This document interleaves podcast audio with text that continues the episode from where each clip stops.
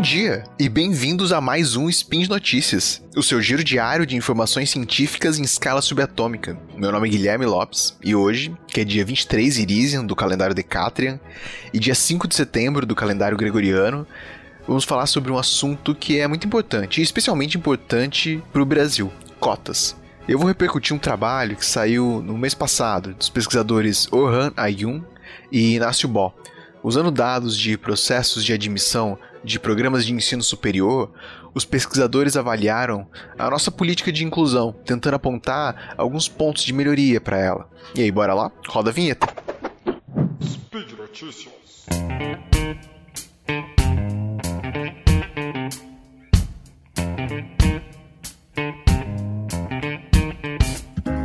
Sabe, o Brasil é um país muito desigual e esse é um assunto que a gente não pode cansar de comentar.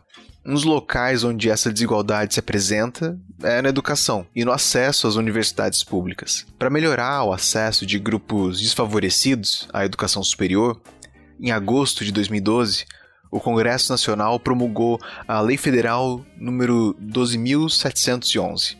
Essa lei estabeleceu uma série de ações afirmativas para a educação superior. E essas medidas, a partir daí, tiveram um grande impacto na vida de milhares de estudantes. A regra dizia que uma parcela dos alunos que ingressassem nas faculdades públicas deveriam vir de escolas públicas.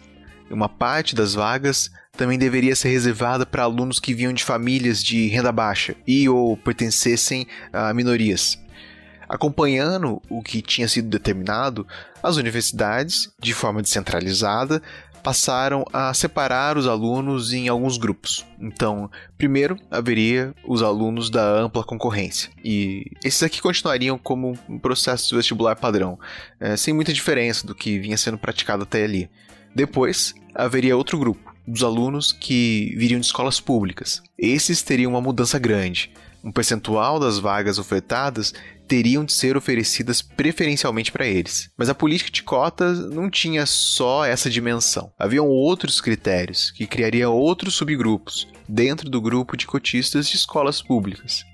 Por exemplo, se você fosse um aluno de renda baixa, você passaria a compor um novo grupo, ainda mais restrito e que também teria um percentual de vagas reservadas a ele. O mesmo aconteceria se você fizesse parte de alguma minoria étnica, e assim por diante. Acontece que os autores notaram que o programa de cotas implementado ainda podia deixar algumas lacunas, dando vantagem para alunos de pior desempenho da ampla concorrência e desprivilegiando alunos de melhor desempenho dos grupos cotistas. Então, por exemplo, um aluno com notas baixas dentro do grupo da ampla concorrência poderia ser aprovado, enquanto um aluno cotista com notas altas poderia não ser aprovado. Ou também seria possível que fosse mais difícil ser aceito na universidade, alegando pobreza e pertencimento a uma minoria, do que se autodeclarando apenas elegível para um desses subgrupos. E por que, que isso acontece? Como os alunos são distribuídos em grupos, poderão haver grupos mais concorridos e outros menos concorridos. Lembrando que os alunos não podem transitar entre os grupos ao longo do processo, se o número de vagas de um grupo é muito pequena, é mais fácil que a concorrência ali seja maior. Isso sem falar no desempenho dos alunos. Isso combinado com alguns outros fatores pode fazer com que os grupos de cotistas sejam competitivos a ponto de deixar de fora alguns alunos cotistas de alto desempenho. E assim, isso de um aluno de alto desempenho, com uma boa performance, boas notas no vestibular, ficar de fora, pode acontecer, dependendo do número de vagas e da competitividade da prova que ele prestou. Mas o problema que os pesquisadores apontam é que os alunos cotistas de alto desempenho podem ficar de fora, enquanto alunos que são da ampla concorrência, não cotistas, de baixo desempenho, podem acabar sendo aprovados no mesmo processo seletivo. E eu faço uma ressalva aqui de que isso não significa que a política não funcione. O grupo cotista ainda é favorecido em geral. Mas as regras, como são, permitem que alguns dos cotistas fiquem em condição pior do que os não cotistas. E você pode até pensar que esse talvez não seja um problema grande. Afinal de contas, o próprio propósito do programa é aumentar a chance dos alunos cotistas acessar faculdades públicas. Assim, é um pressuposto implícito da própria política que os alunos elegíveis às cotas teriam resultados piores do que os resultados dos não cotistas. E se esse fosse sempre o caso, não haveria problemas para o desempenho da política pública. Mas acontece que esse não é o caso.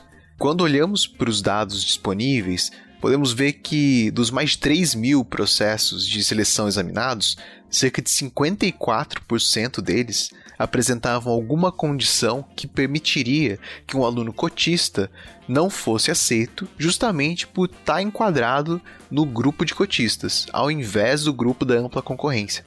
Ou está enquadrado dentro de um grupo de cotas mais restrito do que o outro mais amplo. Ou seja, nesses centros há chances de que alunos que são foco das ações afirmativas não estejam sendo contemplados com vagas que deveriam ser dirigidas a eles. Usando alguns dados mais detalhados abertos pela Unifesp, os professores puderam notar que a relação de candidato-vaga para cotistas é bastante alta, apontando a alta competitividade desses grupos. No limite, a inscrição para o vestibular de um estudante que tenha direito de usar as cotas pode se tornar um jogo de estratégia.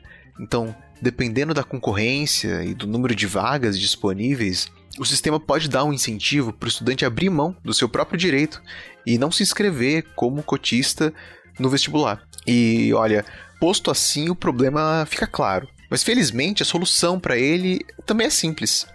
Para resolver a questão, os pesquisadores sugerem que os alunos cotistas não precisem ficar restritos às vagas reservadas para cotas, mas que também tenham direito de concorrer às demais vagas, além daquelas reservadas para o seu grupo. Ou seja, se a nota do aluno cotista for menor do que as notas dos demais cotistas, mas for maior do que a nota dos alunos da ampla concorrência, por exemplo, ele poderia ser considerado junto dos alunos da ampla concorrência para as demais vagas. Desse jeito, as cotas não se restringiriam às opções do estudante. Só lhe dariam um benefício de ter uma reserva de vagas para ele, sem comprometer ele de outras formas. Além disso, outro ponto que pode gerar uma melhoria nessa questão é o número de vagas destinadas ao grupo de cotistas. No processo de adaptação para essa política, algumas universidades entraram no sistema de aumento gradual do número de vagas de cotas. E com o crescimento desse número, a competição por elas pode diminuir um pouco. Bom, por hoje é só. Eu lembro que todos os links comentados estão aqui no post. Deixe lá também o seu comentário, seu elogio, sua crítica, sua declaração de amor ou seu meme preferido.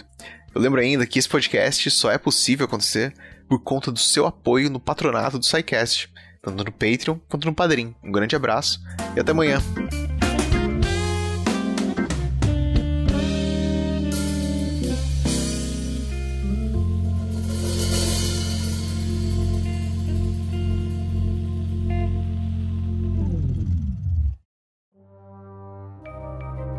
Este programa foi produzido por Mentes Deviantes. deviante.com.br.